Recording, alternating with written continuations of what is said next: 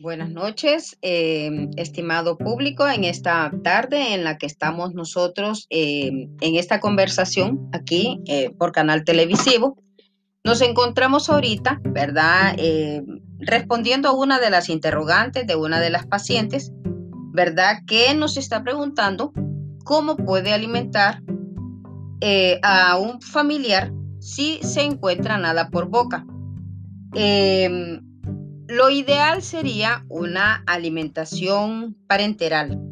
El soporte nutricional debe de ir orientado al grado de desnutrición o el riesgo de malnutrición del paciente y la condición de enfermedad que el paciente presente, o sea, la razón por la que no debe ingerir el alimento vía oral. El requerimiento de una nutricional, nutrición parenteral es para salvaguardar la vida del paciente. La nutrición parenteral se usa, por ejemplo, en un paciente que puede encontrarse con una fístula de alto débito, una hemorragia digestiva masiva o una obstrucción intestinal, en una crisis grave con mala tolerancia a los alimentos por la vía oral o a una nutrición enteral, o en un caso de un colon gigante que esté tóxico, una hemorragia grave, un síndrome de intestino corto.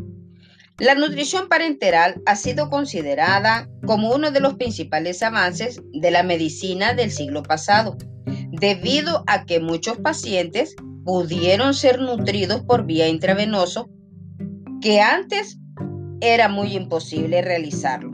Los preparados utilizados en la actualidad pues contienen eh, muchos macro y micronutrientes. Permite la alimentación del paciente que antes hubiesen fallecido por desnutrición y, eh, da tiempo para poder realizar un sinnúmero de procedimientos y de tratamientos de la enfermedad de base. Antes del inicio de la nutrición parenteral, el médico tratante, el paciente y su familia deben de establecer en forma clara los resultados que pueden esperarse de esta indicación. ¿Qué aspectos debemos analizar antes de decidir si verdaderamente requiere este tipo de apoyo nutricional? El paciente debe estar desnutrido o en riesgo de desnutrición con un intestino mínimamente funcional y que no son capaces de cubrir sus requerimientos calóricos proteicos por la, vida, por la vía oral. Esta indicación se pone generalmente en la cabecera del paciente.